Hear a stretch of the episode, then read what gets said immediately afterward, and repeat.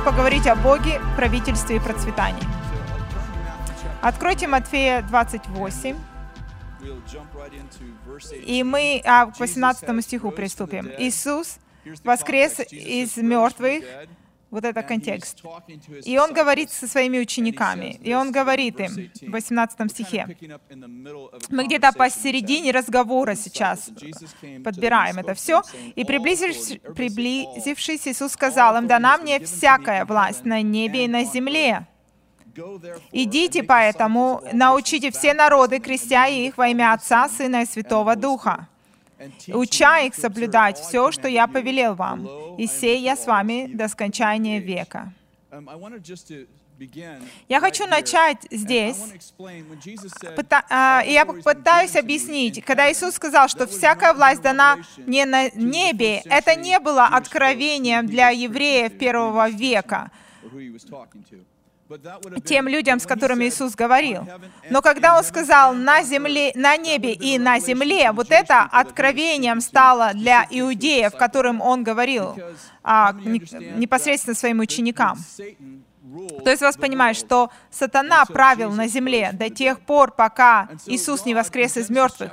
Поэтому в Бытие первой главе, вы знаете эту историю очень хорошо, что когда Бог сотворил человека по своему образу и подобию, первое, что Он сделал, Он сказал, плодитесь и умножайтесь, и управляйте землею. Бог дал власть человеку, чтобы руководить землей. Но мне эту историю рассказали не совсем правильно, меня учили так, что Адам не послушался Бога и потерял власть над землей. Но это не совсем правильно, потому что Адам не просто не послушался Бога, он послушен стал дьяволу. Кто из вас понимает, что Бог поместил два дерева в саду, хорошее дерево и плохое?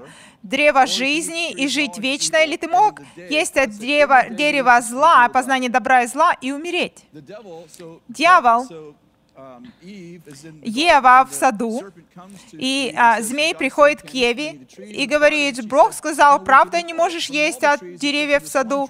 Нет, Ева говорит, от всех деревьев мы можем есть, кроме этого, иначе мы умрем.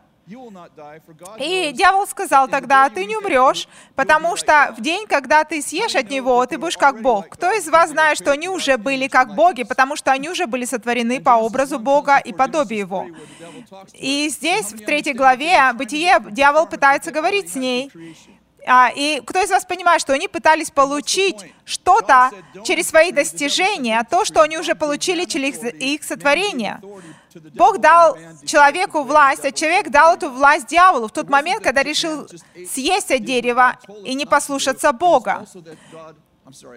Поэтому это не было просто непослушание Бога, Богу, и, а, делать то, что Бог сказал им не делать. Но это стало послушанием того, что дьявол сказал им делать. Поэтому дьявол должен прийти как человек, потому что он отдал эту власть человеку. Кто из вас понимает, что Сын человеческий стан, Сын Божий стал Сыном человека, чтобы сыны человеческие стали сынами Бога. Бог стал человеком, Он спустился в Шиол, забрал ключи. Ключи, какие ключи? Ключи представляют собой владычество на земле. Он забрал это от дьявола, и теперь сатана больше не правит землей. Колоссянам говорит, что он был обезоружен и поражен, что что означает, э, это игра слов в английском, без рук, без ног. Обезоружен и поражен. Итак, у него нет власти. У Бога есть власть. И что Он сделал с этой властью? Он сказал, «Вся власть дана мне на небе, конечно же, но также и на земле. Другими словами, я вернул ключи от земли, и я даю их вам. Вы делаете учеников из народов». И Павел сказал, мы призваны, вернее, делать учеников не в народах, но из всех народов. Но то, что мы делаем как лидеры, если мы не обучаем народы, кто-то другой будет обучать эти народы. Я хочу сказать, что христиане сегодня вообще в мире не обучают народы, а мусульмане, они, по крайней мере, уже пять народов обучают. У них есть пять, а у христиан ноль. Я хочу об этом поговорить сегодня. Римлянам 4 глава. Опять же, посреди разговора мы а, берем, когда Павел говорит об Аврааме. Авраам не является отцом Израиля. Авраам является отцом Израиля, народов во множественном числе. Иаков был народом Израиля, потому что его имя и было изменено на Израиль. Итак, в 17 стихе Павел пишет, «Отцом, поставил тебя отцом многих народов». Бог говорит Аврааму, «Пред Богом, которому он поверил, животворящему мертвых и называющим несуществующее как существующее. Он сверх надежды поверил с надеждою, через что сделался отцом многих народов по сказанному, так многочисленно будет семя твое. Объясню вам на простом языке. Бог сказал Аврааму, ты станешь отцом многих народов. Кто из вас понимает, что, что Авраам не стал отцом даже одного народа, пока он был жив? Но Бог сказал, я исполню это обещание через твоих потомков, что означает, все мы являете, являемся ими, если вы верите в Иисуса Христа. Кто из вас понимаете, вы не дети Моисея, потому что он был а, под законом, но вы стали детьми Авраама по вере. Вы дети Авраама потому что вы следуете за Богом по вере, и поэтому все обещания Аврааму, они стали обещ... вашими обещаниями. Когда Бог делал Аврааму обещание, Он сказал ему, ты будешь отцом многих народов. Мне нравятся истории Ветхого Завета. Меня не очень радуюсь книге, книге Левит, Левиту. Я Левит прочитал, наверное, дважды, два раза в жизни, э, но никогда не мог, а, пропускал вот все эти убийства животных, жертвы. Но при этом я ем мясо. Сегодня один из детей, которых мы посвящали, кушал там цветок. Я думаю, наверное, книгу Бенни прочитал этот ребенок уже. Но мне нравится история Ветхого Завета. Мне нравится история Иосифа. Вы знаете, у Иосифа был сон, что он будет вести, руководить, будет великим руководителем, лидером, и что его братья и отец и мать преклонятся пред ним. И в результате его бросили в яму, из ямы его продают в рабство. И затем продают в Египет, и он становится в доме Патифара рабом. Патифар служит фараону, но говорится, что все, что делал Иосиф, процветало в то время, когда он был рабом. Кто из вас понимает, что не важно, что происходит с тобой внешне, но важно то, что происходит внутри тебя. Иосиф процветал, принес процветание дому Патифара. Когда Иосиф работал на Патифара, из-за Иосифа Патифар процветал. И затем жена Патифара обвинила Иосифа то, что он пытался изнасиловать ее, его, его бросают в тюрьму. Но дальше говорится, что все, что делал Иосиф, процветало, даже в тюрьме. Кто из вас понимает, если ты поместишь раба во дворец, то он превратит дворец в тюрьму. Но если ты поместишь принца в тюрьму, он превратит тюрьму во дворец. Это история об Иосифе. Ты знаешь, то царство, которое внутри тебя, это же царство будет воспроизведено вокруг тебя. Итак, эта тюрьма процветала из-за Иосифа. Из-за Иосифа тюрьма процветала. И в конце концов, царь видит сон. У фараона был сон, а семь, семь толстых коров и семь худых коров. Кто помнит эту историю? И он пытается понять, а что означает этот сон. Но что интересно, что, что вдохновляет меня, как Бог дает человеку сон, который не знает Бога. Но при этом у этого человека есть чувство, что этот сон от Бога, и что он как-то связан с тем, как управлять страной. Но при этом я не знаю, зачем мне этот сон, и его значение я не понимаю. То же самое Навуходоносор имел этот сон, а когда дерево отрезали, и он понимал, что это дерево, этот сон относится к его божественному предназначению. Э, и он так хотел понять толкование этого сна, что хотел убить всех своих мудрецов. Понимаете? У Иосифа также был сон. Помните, у Иосифа был сон, что он будет правителем. И поэтому Иосиф пред фараоном предстает. И фараон рассказывает сон фара... а, Иосифу. И он говорит, семь толстых коров — это семь хороших год, семь худых коров — это семь плохих а, лет. Но при этом у меня есть план, если ты хочешь его выслушать, как избавиться от голода, преодолеть голод. Вы знаете, почему Иосиф знал, как толковать сны, сны фараона, потому что он был вырос в доме толкователей снов, потому что его отец Иосиф, Иаков, Иаков и Исаак, они были все те, кто имели, имели сны, мечтали. То есть они учили его сверхъестественным путям Бога изначально. То есть он был взросшен в этой культуре. Поэтому Иосиф истолковывает сон фараону и спасает всю страну.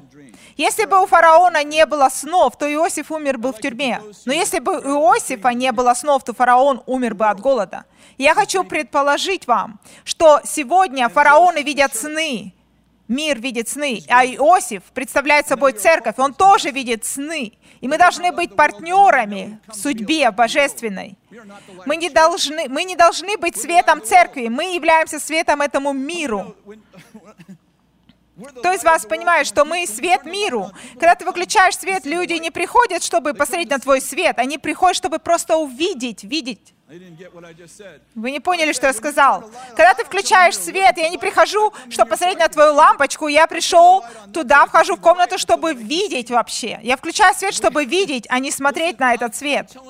Поэтому я говорю вам, фараон видит сны снова. Вы видите, они видят сны, которые глубокие, но не знают, что они означают, но они знают, что каким-то образом они относятся к их божественному предназначению, но не переживайте, потому что Иосиф, церковь, видит сны снова. Последние дни я изолью от Духа Моего, а, и все будут пророчествовать, пожилые люди будут видеть сны. Иосиф, церковь, видит сон снова. Кто из вас понимает, если мы будем держаться подальше от мира, то фараон погибнет во время голода. Но если мы не будем иметь связи с миром, то Иосиф умрет в тюрьме. Понимаете, о чем я говорю? Исайя 9, 6. «Младенец родился нам, сын дан нам, на плечи его будет возложена власть». И он будет... Кто является...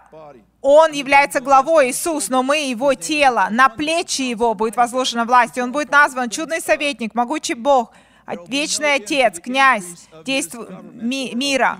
Умножению владычества его не будет конца. Он правит на престоле Давида вечно, утверждая и поддерживая его правосудием и праведностью отныне и вовеки. Ревность Госпо... Господня сделает это. Я хочу прокомментировать этот стих.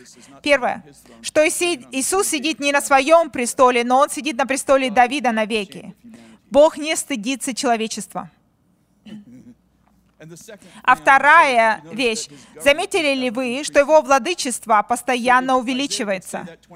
И, Исаия сказал 2500 лет назад, то а мы видим, что его правительство увеличивается, а не просто сохраняется навсегда. И когда вы пришли в его власть, в его правительство, его владение, вы пришли в царство, во владение царя, где его владычество, правление увеличивается. Прежде всего, оно увеличивается в, те, в тебе. Прежде всего, Он правит в тебе, потому что ты в царстве у царя, и Он владычествует над тобой. Ты не можешь руководить до тех пор, пока не, Он не станет руководить тобой. И результат Божьего правительства всегда будет мир. Потому что всегда, где Бог правит, будет мир. То есть результат Божьего руководства всегда будет мир. Это плод. Насколько важно правительство? Мне нравится этот пример. Несколько лет назад они построили «Счастье колледж» в нашем, нашей общине. И когда правительство построили, они а, дорожки для пешеходов там не проложили, но они решили людям определять как ходить, где ходить. Они засеяли все травой. И когда они стали протаптывать эту траву, там, где было протоптано больше, там они проложили дорожки для, а, для людей ходить. Вот это пример правления, которое сохраняет твое божественное предназначение и реализовывает твою личность. Насколько важно правительство? С плохим, плохое правительство угнетает тебя, но хорошее правительство наделяет тебя силой. Есть хороший эксперимент о правительстве, который происходит сейчас. После Второй мировой войны Корея разделена была на две части, Северную и Южную Корею. Они поставили стену между, между этими двумя странами на одном континенте. Русские влияли на севере, оказывали влияние, а западный мир на юг. В результате Северная Корея, Южная Корея. Та же группа, та же этническая группа, тот один континент, те же ресурсы, тот же язык. Но между ними стена. Коммунизм с одной стороны и демократия с другой стороны. Что произошло 50 лет спустя? Одна страна не может прокормить саму себя а другая страна процветает. Что я пытаюсь сказать следующее. Единственная разница между этими двумя — это правительство. Ты можешь сказать, а, мне не важно, это какое правительство, да потому что у тебя есть свобода. Но если бы ты жил в Северной Корее, тебя бы это озаботило какое у тебя правительство. Скажите, скажи мне, что относится ко мне. Я тебе сейчас и говорю, что относится к тебе. Женщины, до 1920 года вы не могли даже голосовать в этой стране. Но я скажу вам, большинство из вас сегодня, большинство женщин голосовали в 30-х, 40-х, 50-х годах, но больше половины из вас, женщины, сегодня не голосуют. Почему? Потому что вы добились того, чего хотели. Но я скажу вам маленький секрет. Если вы, вы, не, смо, если вы не сможете обучать народы, если вы не будете ответственны делать то, что вы делаете сейчас, с теми возможностями, которые у вас есть сейчас делать. Поэтому я хочу ободрить вас, что правительство важно, и оно сильное. Я не знаю, мой дедушка был а, фермером. В Америке они платят фермерам, чтобы они выбрасывали часть своего урожая. В, мо- в дни моего дедушки 20% они должны были выбрасывать и не продавали. Почему? Потому что фермеры в Америке производят слишком много еды. Они так много ее производят, что если бы они позволили все выйти, всему этому пойти на рынок, то фермеры бы не смогли зарабатывать, потому что все бы дешевело. Но Северная Корея не может достаточно воспроизводить еды, чтобы свой собственный народ прокормить. Но ты поставишь другое правительство, и слишком много еды будет. Когда правительство даже будет тебя просить, не, не производи всю эту еду, потому что слишком много ее. Меру добрую, трясенную, преисполненную. Исайя 61. Мне нравятся эти стихи. Первые стихи, которые Бог мне сказал. Я хочу их прочитать. «Дух Господа Бога на мне, ибо Господь помазал меня благовествовать нищим, послал меня исцелять сокрушенных сердцем, проповедовать пленным освобождение и узникам открытие темницы, проповедовать лето Господня благоприятное, утешить всех сетующих, возвестить сетующим, что место плача дается украшение, место плача или радости, вместо унылого духа славной одежды назовут их сильными правдою, насаждением Бога. И дальше говорится, и застроят пустыни вековые, восстановят древние развалины и возобновят города разоренные. Что происходит, когда ты получил освобождение, спасение, исцеление?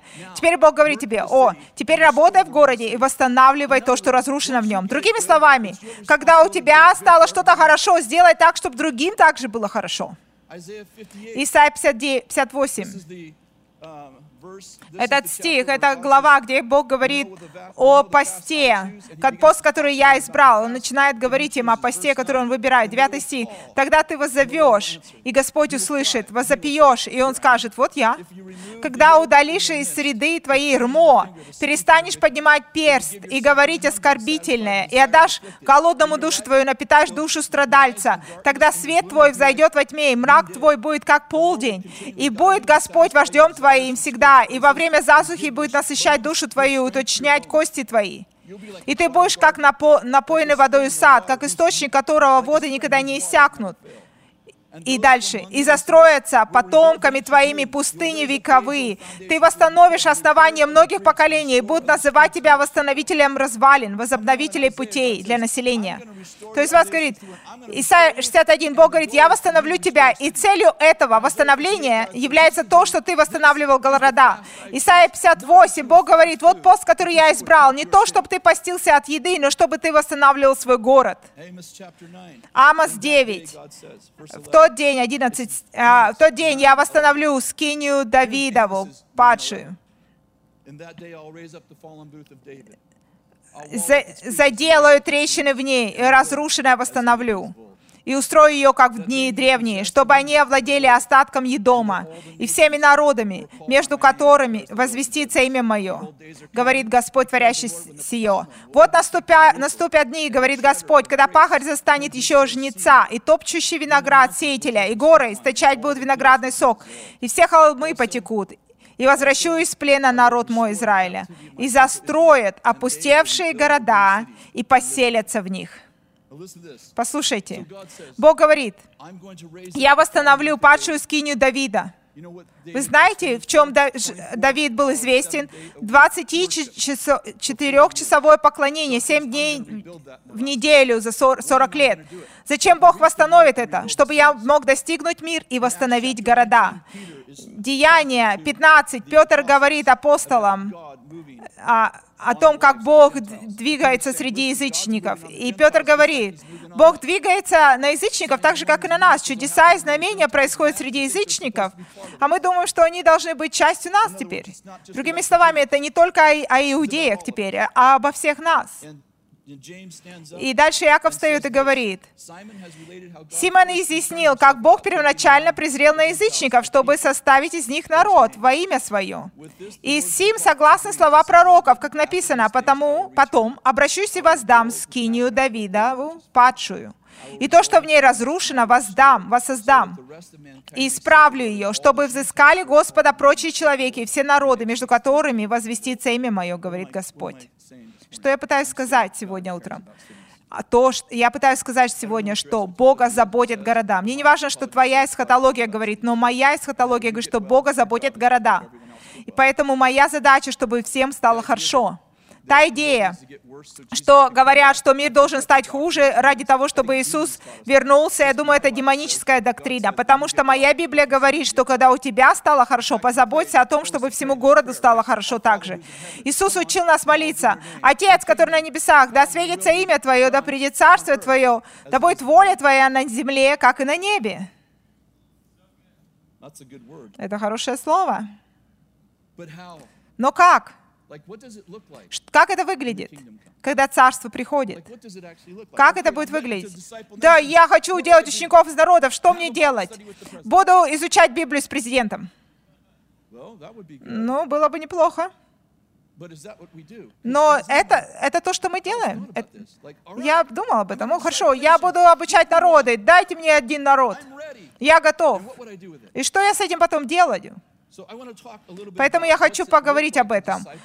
Что, как это выглядит, как э, обучать народы, как это выглядит. И что, что первое, что хочу сказать, это что Бог руководит народами по-другому, нежели Он руководит церковью. И некоторые из вас расстроятся после того, как я закончу. И меня это очень сильно будет мучить когда вы обидитесь на меня. Кто из вас верит, что мы не должны бояться людей? Потому что страх пред людьми — это ловушка. Некоторые из вас, ну, я не буду поднимать руку сегодня утром. Римлянам 13 главу откройте. Как это выглядит? Чтобы Царство Божие пришло. Как это выглядит, чтобы верующие вовлечены были в правительство? Как это будет выглядеть? Первый стих. «Всякая душа да будет покорна высшим властям, Ибо нет власти не от Бога, а существующие же власти от Бога установлены. Остановлюсь и скажу следующее. Это не написано во времена Рональда Рейгана. Когда Павел это писал, он был в, Римле, в, Рим, в Риме, и Нерон был их правителем. Некоторые думают, о, ты не понимаешь, через что мы проходим? Да-да, конечно, мы же не, ты же не поним, мы не понимаем. О чем Павел говорит здесь? Павел говорит, что Бог дал власть людям над другими людьми, иметь власть над другими людьми. Другими словами, концепция, что я еду по дороге, и полицейская машина останавливает меня, и я останавливаюсь. Почему? Потому что, почему я останавливаюсь? Этот полицейский, он такой же грешник, как и я, у него такие же проблемы, как у меня. Но почему я останавливаюсь? Потому что правительство — это Божья идея. И один человек управляет другим человеком, потому что это Божья идея. Когда ты когда ты подъезжаешь к светофору, ты реш... думаешь, кто решил поставить этот светофор здесь? Но идея, что свет при... А, переключается на красный, тебе нужно останавливаться. А что, если я не хочу останавливаться? Знаете, в некоторых странах красный свет — это предположение для тебя остановиться. Поэтому некоторые не останавливаются в, в других странах на красный свет. Но что я пытаюсь сказать?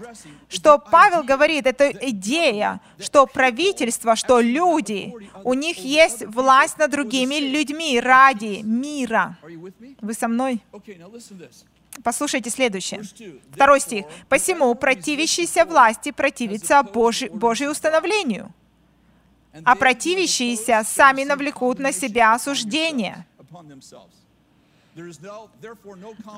Но нету никакого осуждения тем, кто во Христе Иисусе. Тем, кто во, Христу, во Христе Иисусе, но при этом есть правительство. Все еще хуже будет. Подождите. Третий стих. «Ибо начальствующие страшны не для добрых дел, но для злых. Хочешь ли не бояться власти, делай добро, и получишь похвалу от нее. Ибо начальник есть Божий слуга, тебе на добро. Если же ты делаешь зло, бойся, Извини, скажи еще раз, Крис, спасибо большое. Если делаешь зло, бойся, ибо он не напрасно носит меч, он Божий слуга, отмститель в наказание делающему злое.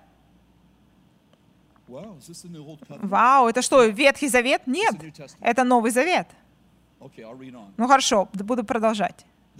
И потому надо повиноваться не только из страха наказания, но и по совести. Для сего вы и подати платите, ибо они Божьи служители, сим самым постоянно заняты. Мне нравится этот стих. Итак, отдавайте всякому должное, кому подать, подать, кому оброк, оброк, кому страх, страх, кому честь, честь.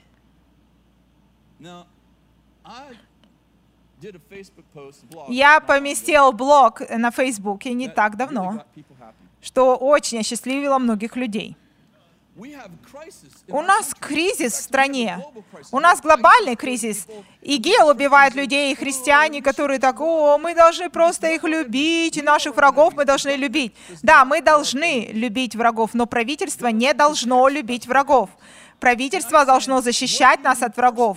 То, что я говорю, ты не можешь схватить пистолет и говорить, я ненавижу криминал, поэтому буду всех стрелять теперь. Ты не можешь это делать, потому что ты ты под законом люби своих врагов, но правительство, им поручено вести себя по-другому.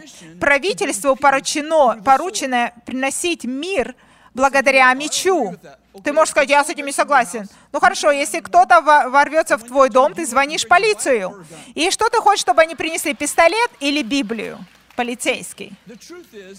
Правда в том, что практически ты соглашаешься, даже если теологически ты с этим не соглашаешься.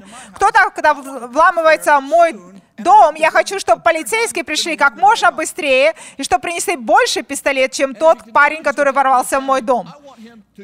И если кто-то атакует мою семью, хочу, чтобы этот полицейский использовал оружие, а не Библию против этого человека. Поэтому они пом... им дано поручение от Бога этой власти защищать нас оружием, мечом. Вот в чем проблема. Когда христиане приходят в правительство, они не понимают, что у правительства, у него есть другая политика, есть Божьей перспективы. Даже в Ветхом Завете Бог это сказал. Контраст. Не убейте, он сказал. Десять заповедей. Не убей. Пятая заповедь, не убей. Три главы спустя он говорит, идите в эту землю убивайте там всех. Подождите, ты же сказал, что не убей никого. Это индивидуально, но общее вы должны изгонять врагов из своей земли. Даже в Ветхом Завете, когда Бог сказал «не убей», но когда касается защиты своей страны, Бог не считает это убийством, когда ты убиваешь людей. Иисус, некоторые представляют картину того, что Иисус целует людей. Да, Он целует людей, но при этом Он будет защищать свою землю. Десять вещей, которые я вижу в Римлянам 13 главе. Первое. Каждый должен подчиняться власти. Два. Вся власть от Бога. Три. Если ты сопротивляешься власти, ты сопротивляешься Богу. Четыре. Власть должна вызывать у тебя страх, в том случае, если у тебя плохое поведение. Бог сказал, убедитесь, что люди, которые творят зло, они боятся правительства, тебя. Хорошо. Шесть. Бог повелел властям носить меч. Бог повелел властям носить меч и использовать его над неподслушными. Семь. Власть уполномочена приносить гнев Божий. Восемь. Земное правительство является слугами Божьими. Девять. Вы должны воздавать должное, должное страх внушать. Десять. Это было написано в дни Нейрона. Я уверен. Э, моя жена сказала, помести это на блог, да, yes. людям понравится это. Вы знаете, что когда Иисус придет на землю, Он будет править на, народами жезлом железным? Он возвращается, не чтобы на кресте висеть снова. У людей странная идея, что Иисус, Он такой, такой пассивный. Э, лично, возможно, но корпоративно нет. Что я пытаюсь сказать? Что Бог не руководит миром точно так же, как Он руководит церковью. Поэтому, если ты вовлечен в правительство, то также не должен делать это, как и в церкви. Если ты хочешь делать, обучать народы, э, то и если ты должен войти в правительство, то должен понимать, что управлять миром отличается от управления церкви. Часть 2. Бог поместил два дерева в саду. Не дьявол поместил второе дерево. Бог это сделал. Римлянам 1 говорит, а создание мира, невидимые свойства Бога, Его вечная сила и божественная природа понятны через рассматривание творений. То есть ты можешь видеть Божью природу через природу. Почему Бог поставил дерево, два дерева в саду? Потому что Он Бог выбора. Закон шариата забирает выбор у человека. Если ты совершил прелюбодеяние, тебя, бью, тебя побьют камнями. Если ты гомосексуалист, тебя побьют камнями. Но это не Божий путь. Бог делает, дает людям выбор. Бог наделяет силой людей, чтобы они выбирали, делать добро или зло а Бог дает, создает вино для тех, кто уже были пьяны. Европейцы это уже давно поняли. Американцы до сих пор вычисливают это. Слово «метрос» означает, что он создал вино для тех, кто уже был пьяный. Почему он это сделал? Для тех, кто уже пьян. Затем, а, потому что единственный способ, как получать награду за то, что ты делаешь правильно, только тогда, когда у тебя есть возможность сделать это неправильно. То, что я пытаюсь сказать, это когда я могу прийти в свой дом и напиться. Я пытаюсь сказать, что власть забирает у людей возможность сделать зло, за исключением, конечно, тех случаев, когда это зло начинает распространяться на других людей. Я могу напиваться в доме, но когда я начинаю бить свою жену в результате пьянки, то здесь должно правительство вмешиваться, потому что правительство вмешивается тогда, когда мое зло начинает причинять вред другим людям. Твое пьянство не должно причинять вред другому человеку. Но при этом Бог позволяет людям быть аморальными. Бог позволяет это. Он поместил второе дерево в саду. Хочешь, чтобы еще хуже стало? Он поместил дьявола на ту же планету, где живешь ты. Я посмотрел на небеса однажды, и я думаю, ну, у Бога же так много выбора было. Зачем он сюда сатану скинул? Но единственный способ, как они могут выбрать Бога, это когда у них будет выбор выбирать другого Бога себе. Другими словами, если ты хочешь стать властью правительственной, земной властью, то ты не можешь срубать это дерево второе. Ты не можешь а, забить людей в чистоту, забивать их, загона, загнать их в чистоту. Ты можешь сказать, я не верю в гомосексуализм, но при этом Ты должен представлять им право выбора, как себя вести, как для взрослых людей. Это то, как Бог делает. Кто из вас понимает, что Бог возглавляет, но Он не все контролирует? Хорошо, спасибо. Между прочим, грех не начался с Адама и Евы. Грех начался с падших ангелов. Они согрешили еще до того, как существовали человек, появились люди. Грех существовал в небесах. Между прочим, Бог не в небесах живет, потому что небеса в Боге самом. Давид сказал, все небеса не могут вместить его. Небеса — сотворенная вещь. Бог сотворил небо и землю, что Бог существовал еще до небес. Когда я пойду на небеса, Бога что, там не будет? Нет, Бога, не, не, Бога нет в небесах. Небеса есть в Боге. Они в Боге находятся. Я хочу сказать вам 10 вещ, вещей о том, как Бог управляет. Первое. Бог возглавляет, но не контролирует все. Два. Свободная воля является природой Божьего правления. Три. Лишать человека способности творить зло не является Божьим царством. Четыре. Божье правительство защищает свободу выбора. Пять. Божье правительство не позволяет одному человеку причинять вред другому. Шесть. Бог защищает права человека совершать грех. Номер семь. Праведность всегда начинается изнутри наружу. Восемь. Законы — это практическое применение ответственности правительства, чтобы защищать своих людей от причинения вреда, чтобы хранить мир. Девять. Бог руководит своей церковью по-другому, нежели Он руководит миром. Десять. Бог использует силу против тех людей, которые пытаются причинить вред другим.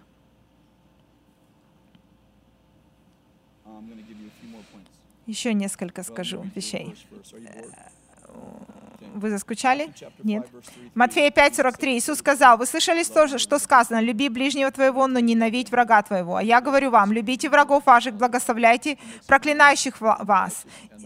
А, ибо Он повелевает солнцу своему всходить над злыми и добрыми, посылает дождь на праведных и неправедных. Другими словами, Бог благословляет и злых, и добрых и дождь посылает на праведных и неправедных. Поэтому мы не можем руководить страной так же, как мы руководим церковью. Это не Божий путь пытаться христианизировать страну. Роль правительства — это не евангелизации проводить, но приносить мир. Евангели... Евангелизация — это занятие церкви, роль церкви. Константин пытался это сделать, но это не сработало.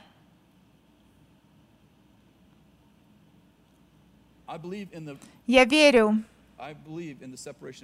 в отделение церкви от государства, потому что это не просто не, не христианство существует в Америке, также и буддизм, сатанизм есть. Поэтому, если не будет разделения между церковью и государством, то сатанисты будут учить твоих детей. И, и они уже учат гомосексуализму и так далее, я понимаю. Но вы хотите, чтобы было отделение церкви и государства, потому что вы хотите, чтобы церковь учила твоих детей о Боге, а пусть государство учит их математике. Вы со мной или нет?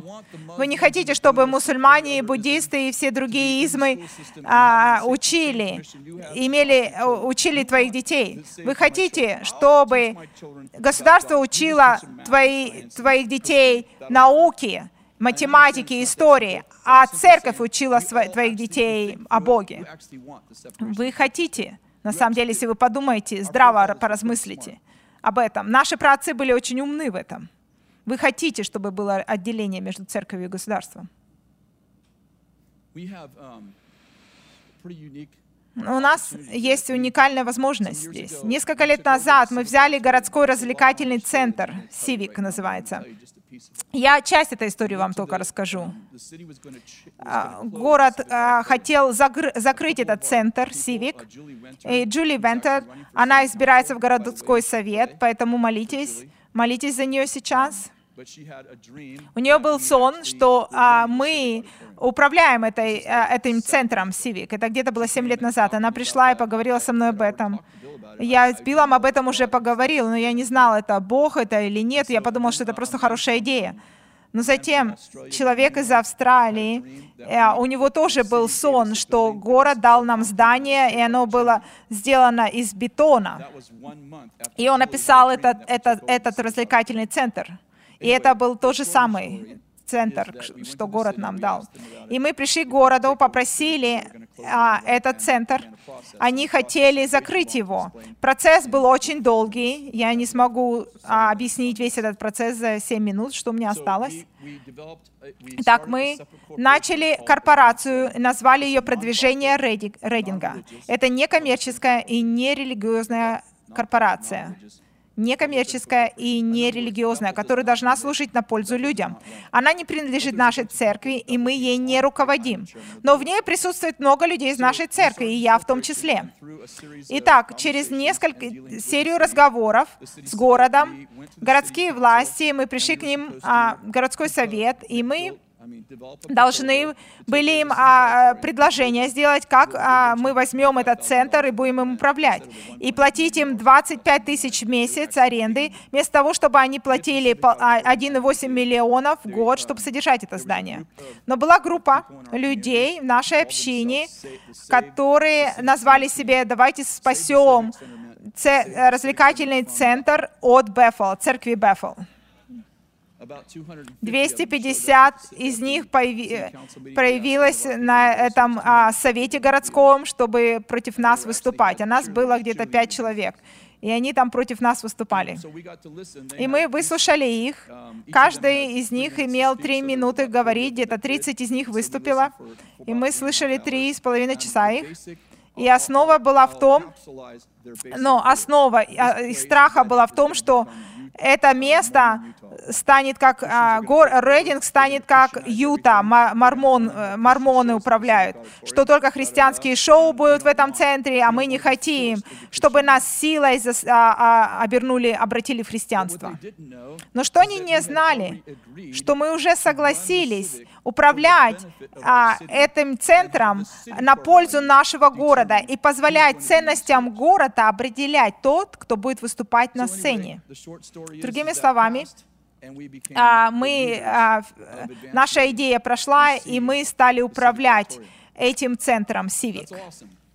Это было здорово. Но скажу вам а, другую сторону. У нас были шоу такие, которые заслуживали удар кулаком.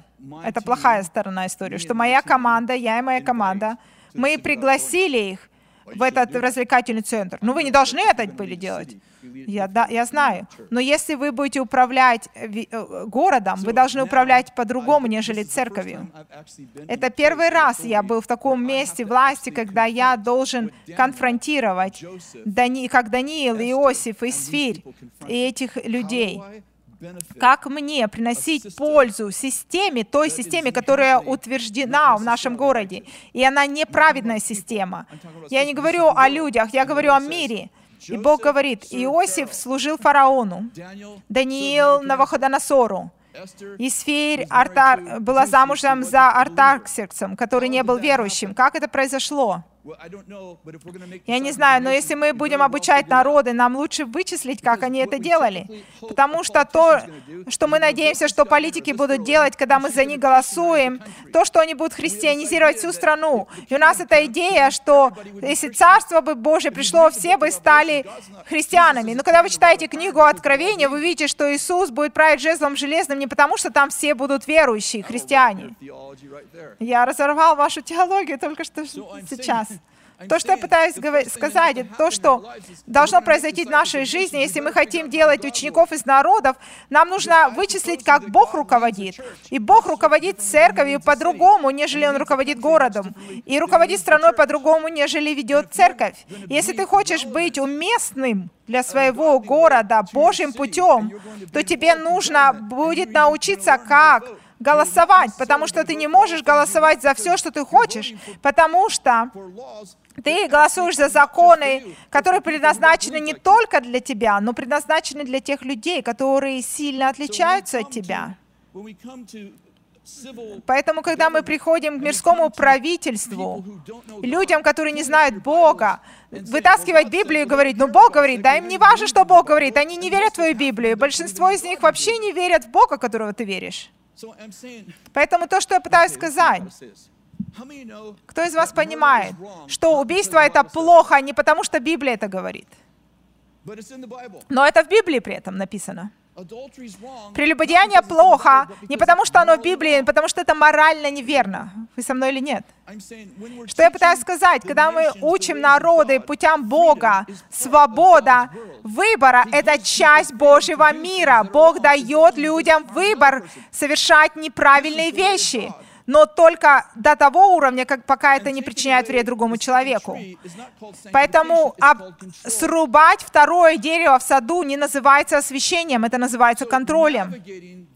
Поэтому направлять, управлять вот этот вот, вот это болото аллигаторов, э, не так легко. Например, когда мы говорим об абортах, об этой проблеме. Аборт в моем, моем разуме — это то, что правительство должно быть вовлечено, потому что два человека вовлечено. То, что я пытаюсь сказать, правительство должно быть вовлечено в тот момент, когда один человек пытается причинить вред другому человеку. Но люди, которые говорят, женщины, а, правительство не должно говорить женщинам, что делать, что женщинам делать с их телом у тебя должна быть свобода выбора, но свобода выбора ограничена только... Правительство должно ограничивать свободу выбора в тот момент, когда твой выбор причиняет вред другому человеку. Но людям при этом должен быть доставляться выбор поступать правильно или неправильно, потому что Бог так поступает. Он дает нам свободу поступать неправильно и поступать плохо. У меня одна минута осталась. Бог поднимает поколение, которое будет говорить которая будет выполнять то, что Он сказал нам изначально говорить, это руководить. Я не знаю, я прячусь в церковь. Ты прячешься в церковь, а ты должен быть свет этому миру, а ты прячешься под корзиной. И ты не знаешь, как вести людей, не, не пытаясь при этом контролировать их. Тебе нужно научиться, как руководить, не контролируя. Ты не можешь наказывать людей до святости. Нам нужно это вычислить. И я знаю, что это намного сложнее, чем мое послание сегодня, я понимаю это. Но мы, когда ты просто со стороны стоишь и рассуждаешь, ты не вычислишь это. Тебе нужно прыгнуть в это болото с аллигаторами и пытаться а, работать там. Ты должен позволить людям, которые неправедны, также руководить, потому что Бог это делает. Потому что, но при этом, когда праведный руководит, все люди радуются кроме тех, которые пытаются причинить вред другим людям. Давайте помолимся, встанем. Положи руку себе на сердце и скажи, помоги, Бог, Бог, помоги. Аминь. Спасибо.